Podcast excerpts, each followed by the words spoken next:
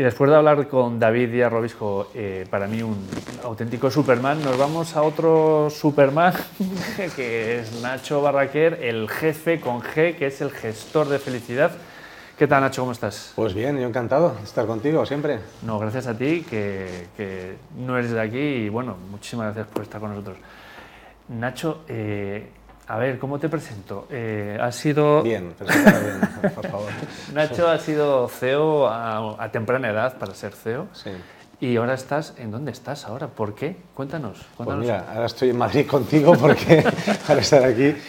No, sí, como bien dices, fui, fui CEO a los 28 años ya en un proyecto internacional además y, y bueno, pues he tenido una vida, siempre lo digo, muy, soy muy afortunado, tengo mucha gratitud de cómo me ha tratado la vida me ha ido muy bien y hace 10 años pues inició el cambio para decirte dónde estoy ahora.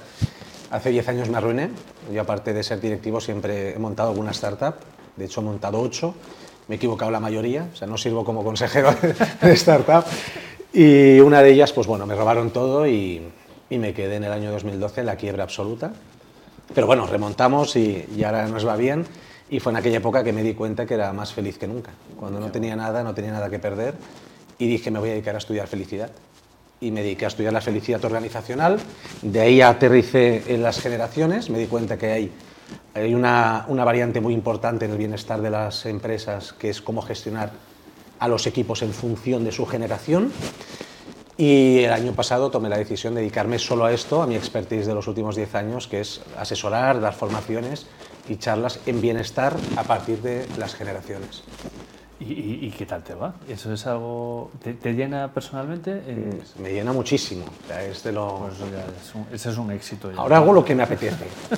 ¿Cómo? Está- hago lo que me apetece. Qué bueno. Asesorar empresas. Esta mañana he estado en una aquí en Madrid y he aprovechado por aquí antes de volver a Barcelona, pues asesorar a empresas sobre todo en, en temas estratégicos y luego fuera de las, digamos, de la asesoría a comités o a CEOs, pues me dedico a dar charlas y, formaciones en varios temas, pero sobre todo en bienestar organizacional a partir de cómo entender a estos raritos que dicen muchos de millennials, centennials y cómo hacer que los mayores, los boomers, pues que se reconecten y se reenganchen en las compañías, que son sabios, ¿no?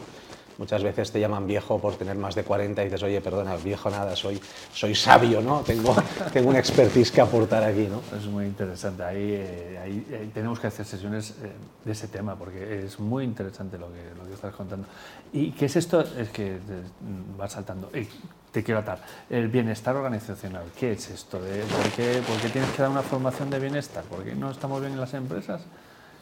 Mira, empresas que han invertido en bienestar organizacional se han dado cuenta que la facturación sube hasta un 37% más, el absentismo baja un 55%, bajas laborales 44%, y así podría seguir, pero no lo digo yo, lo dice Gallup, Forbes, eh, Harvard, Warwick, es decir, hay un montón de estudios y yo lo he aplicado en, en mis experiencias como CEO y me he dado cuenta que los cambios eran brutales cuando te centrabas en el bienestar de las personas, cuando ellos ven que la empresa es un lugar confortable, un lugar donde pueden crecer, donde pueden opinar, donde hay libertad, eh, los milagros ocurren. Y yo siempre digo, el líder murió en el 2000. Yo cuando hablan de liderazgo todavía me suena del Pleistoceno. ¿no? De hecho, hace poco estuve en, una, en un webinar de esos que hablaban de liderazgo y la persona que lo montó me dijo, oye, ¿qué te ha parecido? Digo, brutal, me ha encantado, me has hecho sentir joven. Hablan lo mismo que en el año 97 cuando estaba en ESADE. ¿no? O sea, seguimos hablando de liderazgo, pero yo hablo de jefes con G, que el líder es de los generación X,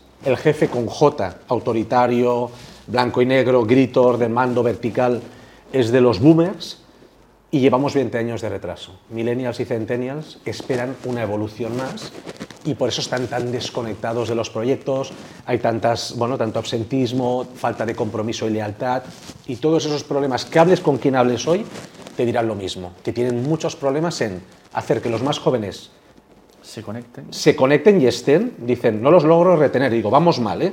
Retener no se dice, se dice fidelizar. No es que mi departamento, mi departamento de recursos humanos, que antes os he hablado, no se dice recursos humanos, se dice humanos con recursos. O sea, recursos humanos es de, de- de la época industrial, ¿no? Echa más carbón, más manos.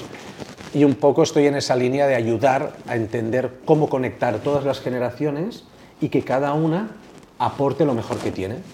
Y cuando logras eso, creas un ecosistema de confianza de colaboración entre mayores, jóvenes, y los resultados explotan.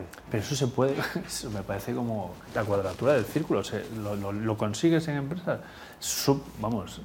Se consigue, se consigue, de hecho estoy dando ya formaciones, en, en España hay 26 empresas que, que, han hecho mis formaciones en, en método jefe, que llamo yo, gestión de felicidad, que no es crear nada con 10 brazos y tres cabezas, simplemente es una evolución más del líder.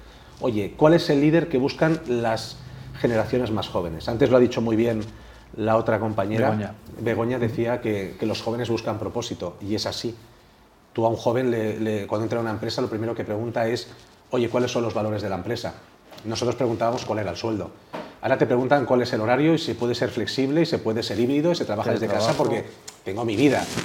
Nosotros no lo preguntábamos. Ahora a un joven le dices, oye, eh, ven a trabajar el sábado, te subo el sueldo un 30% y te dice que vaya tu madre. En mi época me decían, te subo un 10 y ya estabas el sábado. Es decir, han cambiado muchas cosas, no digo ni que sean mejores ni peores, simplemente que en vez de hay quejarnos, que hay que entenderlos. O sea, yo he estado en clubs de CEOs mucho tiempo, porque llevo desde los 28 como CEO de compañías, y yo era el más joven siempre. Y los más mayores me decían, oye, no entiendo a los jóvenes como tú. Y digo, bueno, y yo les preguntaba, no los entiendes, pero ¿has hecho el esfuerzo de entenderlos? Es como las redes sociales, ¿no?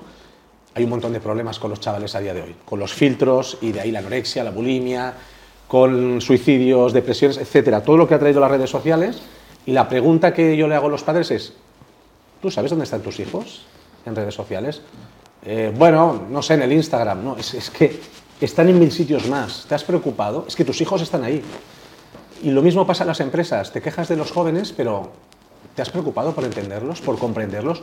por ver de qué manera los puedes enganchar, porque además cuando los enganchas a ellos, conectan más los mayores. Los mayores cuando ven que hay tanta que hay un ambiente malo, dicen, oye, yo me quiero No jubilar más. Yo me quiero jubilar, el, el- el calentamiento global es de los prejubilados esperando ya largarse. Y, y es una pena porque tienen un montón de conocimientos, tienen ganas, son leales, comprometidos, y los estamos echando a perder. Bueno, Es una locura. bueno, bueno, sí, sí, totalmente de acuerdo. Si es que, bueno, no, no, no, no, no tiro del hilo. Tira, tira. no, no, pero es que si no nos liamos. Oye, háblame de, tu último libro. Mi último Mata libro. a tu jefe. Mata a tu jefe. Por favor, no se lo tomen en serio a la audiencia. Esto es una, es una manera de hablar de mata tu ego. Mata a tu jefe con J y desarrolla el alma, desarrolla el, el jefe con G. El jefe con G tiene mucho que ver con el alma. El jefe con J era puro ego. Era- eran personas normalmente muy acomplejadas, bajo una corbata y un organigrama muy vertical que se permitían gritar y luego en casa eran gatitos mansos. El jefe con G es una evolución. Y el libro Mata a tu jefe justamente explica una novela, la primera parte, de un jefe con J, que es el abuelo, tiene una hija que se llama Carlota, que es una líder, ya en los años 70, 80, 90, desarrolla liderazgo empresarial, y luego Nacho es el nieto, que no es, no es la historia de mi vida, pero bueno, le puse Nacho, he puesto a elegir qué nombre más bonito, ¿no? Entonces, el, el nieto, el nieto era Nacho, que ya revoluciona un poco más y comienza a desarrollar lo que es la gestión del bienestar en las compañías.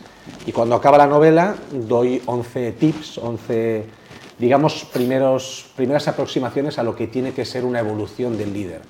Para que no me hablen más de liderazgo cuando hablan el líder. Y yo a veces lo utilizo en ciertos foros para que se entienda, ¿no? Cuando doy charlas y ponencias, es muy rápido decir líder para que se entienda, pero para mí el líder se pagaba en pesetas. O sea, hay que pensar en una evolución en lo que llevamos 22 años de retraso. Por eso los jóvenes no conectan con su superior jerárquico inmediato. Bueno, eh, es que tiene muchos temas, Nacho. y aquí no tenemos tiempo para tanto, pero te invitaremos, mira, como por Zoom algún día. Cuando quieras. Vale, y nos hablas algo más de, de todas esas cosas. Eh, oye, una- ¿podrías, eh, vamos a ver por dónde tiro una pregunta? Eh, se te da bien hablar, ¿no? Cu- Cuéntanos, dile aquí a la gente, ¿cómo se hace esto? ¿Cómo se hace de hablar? Pues mira, se respira, se abre la boca y se elige.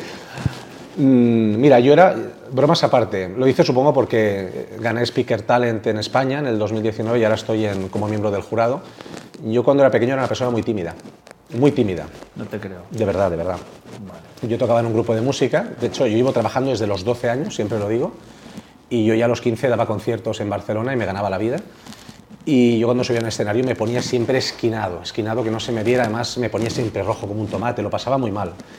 Y poco a poco comienzas a, bueno, a desvirgarte, a dar pequeñas charlas, comienzas en una boda de un amigo, das un speech y poquito a poco entras en el círculo y es todo práctica en la vida. Y poquito a poco me puse, practiqué, me apunté a Speaker Talent, no gané en el 2018, me piqué y dije el año que viene voy y gano. Y, y fui y lo hice, pero al final creo que es un tema de, es un tema de práctica y tener, tener ganas de comunicar, si lo sientes. Estoy cansado de ver empresas que a veces da alguna formación en oratoria para típico CEO que viene de la ingeniería, que pobre es un cerebro pero no transmite, no emociona. Y oye, ¿cómo lo hago? Digo, uff, pues tenemos mucho que trabajar porque a, la- a las generaciones más jóvenes sobre todo le tienes que comunicar desde el pathos, desde la emoción, no desde el logos que era de las antiguas generaciones. Entonces, el enseñarle a alguien a hablar es una cosa, enseñarle a alguien a emocionar o sea, tú imagínate, Putin ahora mismo no te emocionaría hablando de ninguna manera. En cambio, el otro, con sus sombras y sus luces, se ha convertido en un líder espontáneo porque su manera de acercarse es mucho más humana, sabe evocar a las emociones con las palabras y luego no me jugaría el, brazo por ninguno de los dos. Desde, desde luego con uno seguro que no. Pero te das cuenta que si tú sabes conectar desde las emociones, eres capaz de, de unir a toda Europa contra algo. Si tú sabes comunicar bien, además ser actor, desde las emociones, eres capaz de hacer traer gente de sus pueblos tranquilos fuera de Ucrania, viviendo una vida bien, a jugarse la vida. Porque estás comunicando desde la emoción, estás inspirando. La motivación es de los líderes, la inspiración es de los jefes con G. Motivación es darte motivos para que entres en acción. Hay que invadir un país pues porque nos están eh, atentando contra la seguridad, porque te voy a dar un bonus a fin de año porque soy tu coronel y lo tienes que hacer. Es un motivo para entrar en acción. Pero motivación es que te dé una pata en el culo. Dé una pata en el culo es un motivo para que tú tomes una acción que es darme un bofetón.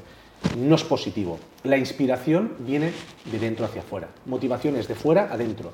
Inspiración es algo que me viene desde las emociones para que yo me movilice, que es lo que está haciendo el pueblo actualmente en Ucrania. Nacho, mil gracias. Nada, hombre. ¿Qué os ha parecido? eh? Pues esto es Corporate Talks y este ha sido Nacho, el jefe con G, gestor de felicidad, que cuando queráis lo podéis buscar, Nacho Barranquer, lo podéis buscar en LinkedIn y ahí lo encontraréis muy activo siempre. Siempre. Muchísimas gracias, Nacho. Muchas gracias, Benito. Un placer. Venga, gracias. Gracias. Seguimos.